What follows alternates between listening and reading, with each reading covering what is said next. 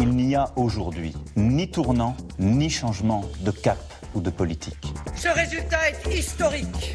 Je suis la candidate du peuple. Cette marche citoyenne, cette insurrection. Philippe Le Caplin. Le décryptage de la vie politique en France, c'est maintenant sur RFI et c'est avec vous, Frédéric Dabi. Bonsoir. Bonsoir. Directeur de l'Institut de sondage IFOP. Commençons une fois de plus par la réforme des retraites puisque mardi ce sera une deuxième journée de mobilisation et dès demain l'examen par les députés en commission du projet du gouvernement. Gouvernement dont la chef dit la fermeté Elisabeth Borne sur France Info. Ça n'est plus négociable, la retraite à 64 ans et l'accélération de la réforme Touraine, c'est le compromis que nous avons proposé après avoir entendu les organisations patronales et syndicales, après avoir échangé avec les différents groupes parlementaires et c'est, je vous le dis, nécessaire pour assurer l'équilibre du système. J'ajoute que la Première ministre se dit ouverte à une discussion au Parlement sur une meilleure utilisation des trimestres éducation et maternité obtenus par les femmes au cours de leur carrière. La chef de file des députés RN, Marine Le Pen, met en garde Elisabeth Borne, lui conseillant de ne pas trop s'avancer euh, sur cette réforme parce qu'il n'est pas du tout impossible qu'elle ne soit pas votée, dit-elle. Quant au vice-président exécutif de LR, il critique ce qu'il appelle un coup de menton de la Première ministre. Ce matin, Aurélien Pradier était sur France 3 à midi. Une réforme des retraites, oui. Une réforme des retraites injuste, non. Et pour moi non plus, ce n'est pas négociable. Si la Première ministre n'a pas entendu ce que nous sommes nombreux à dire à droite depuis quelque temps, que toutes celles et ceux qui ont commencé à travailler tôt, que les femmes ne pouvaient pas être perdants de cette réforme, c'est qu'elle n'a rien entendu. Notre proposition, elle est très lisible.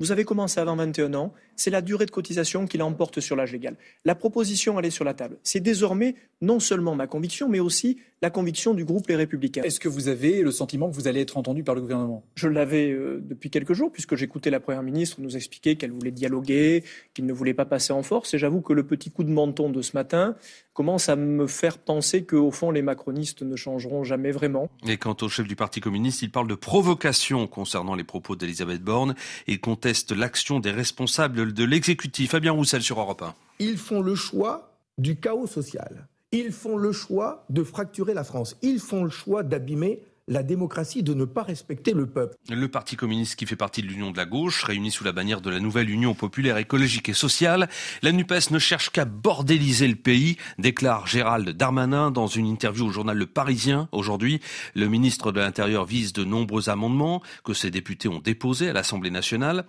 Réaction du numéro 2 du parti Les Républicains, même s'il n'est pas directement visé.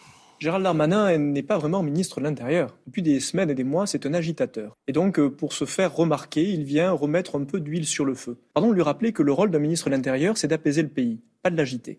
Et donc, si euh, Gérald Darmanin veut faire la leçon à la NUPES, qu'il commence à se la faire à lui-même et qu'il cesse d'agiter le pays et de provoquer les Français comme il le fait. Frédéric Dabi, directeur général de l'Institut sondage IFOP. Que pensent les Français de tout cela? Il y a ce que dira la rue après-demain, il y a ce que dit un sondage de votre institut publié dans le journal du dimanche.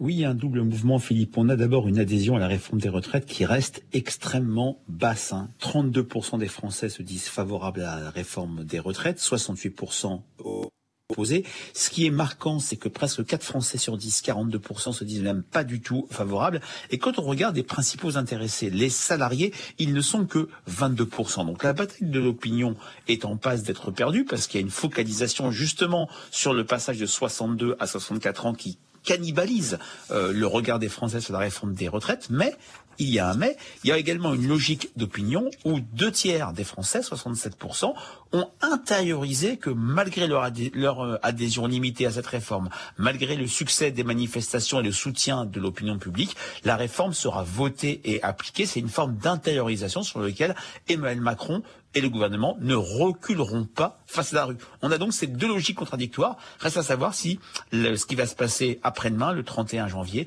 va bouger les lignes. Oui, justement, est-ce que ça va démotiver ou au contraire motiver euh, les, Français qui contestent euh, cette réforme de la retraite?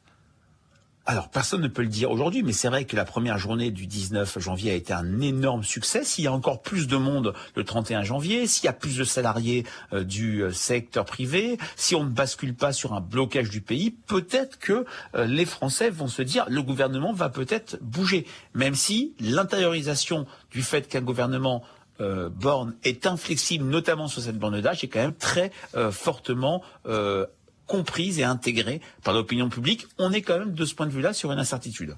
Est-ce que vos études à l'IFOP montrent une différence entre les salariés du secteur public et ceux du secteur privé? Une différence extrêmement ténue, mais une différence dans le rejet massif de la réforme. Il y a dans l'enquête IFOP JDD 77% des salariés du privé qui se déclarent défavorables à cette réforme, dont 54% pas du tout. C'est vraiment des gens qui sont réfractaires.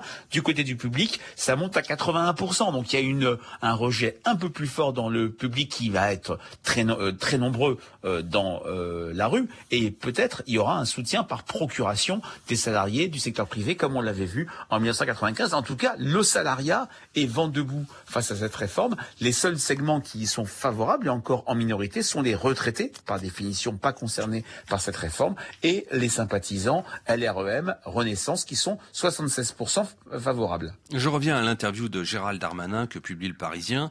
Il dit également ceci. Monsieur Mélenchon et ses amis défendent une idée gauchiste, bobo, celle d'une société sans travail, sans effort. Euh, le ministre dénonce la négation du travail et le droit à la paresse. Cela amène à, s'interroger à la relation qu'entretiennent les Français avec la valeur travail. Or, l'IFOP a travaillé là-dessus. Hein.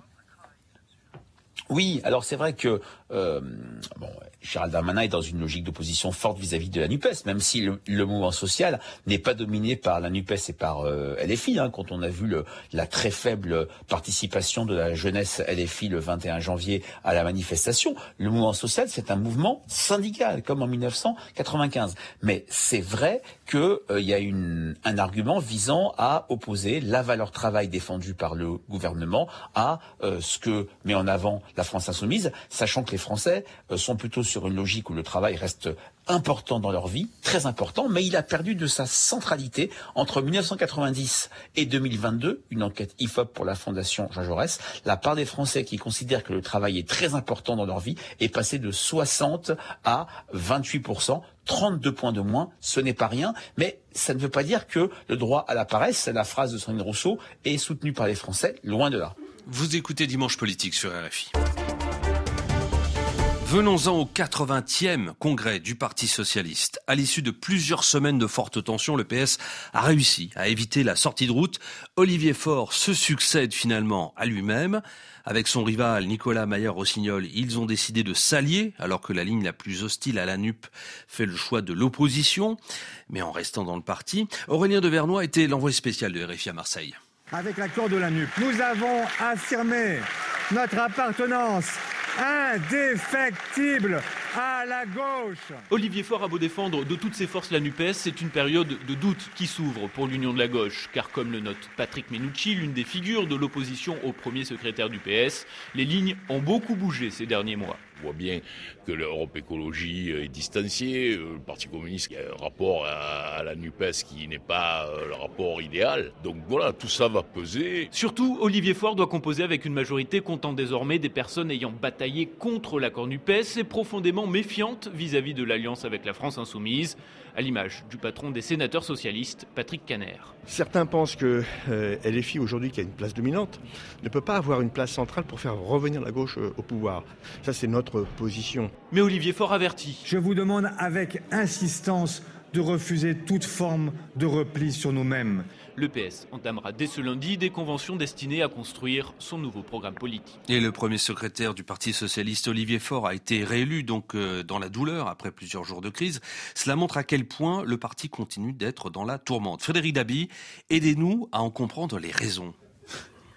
Bah oui, le PS reste très fragilisé à l'échelle nationale, hein, pas, à l'échelle locale où il a des, zones de force très importantes. Il est euh, très touché par euh, ce score historiquement bas d'Anne Hidalgo à l'élection euh, présidentielle, encore plus mauvais que celui de Benoît Hamon. Et surtout, le PS a perdu son rôle de centre de gravité de la gauche d'opposition. Quand on interroge les Français sur qui incarne mieux l'opposition à Emmanuel Macron, seul 1 sur 10 cite le Parti socialiste. Le centre de gravité s'est déplacé du côté de la France insoumise.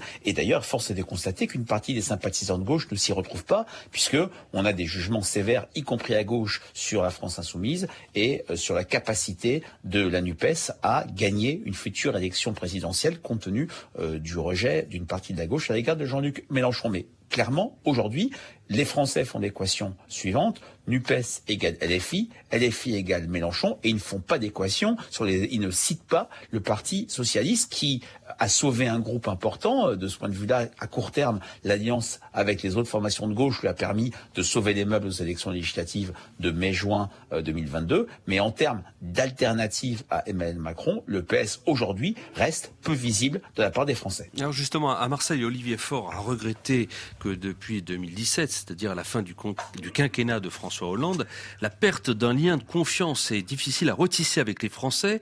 Il dit vouloir porter avec les militants socialistes l'affirmation de ce que nous sommes au cœur de la gauche.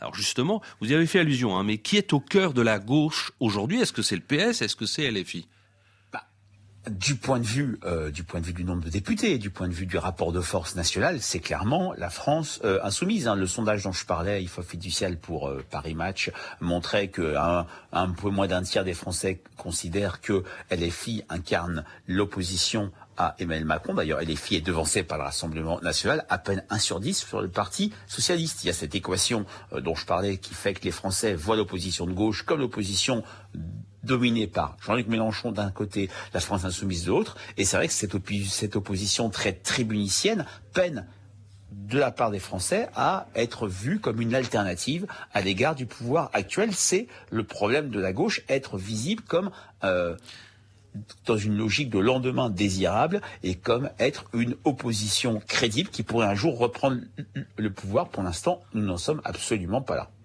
Merci pour ces analyses et commentaires, euh, Frédéric Dabi. C'est toujours un plaisir de vous recevoir dans Dimanche Politique, directeur général de l'Institut de sondage IFOP. Bonne soirée à vous.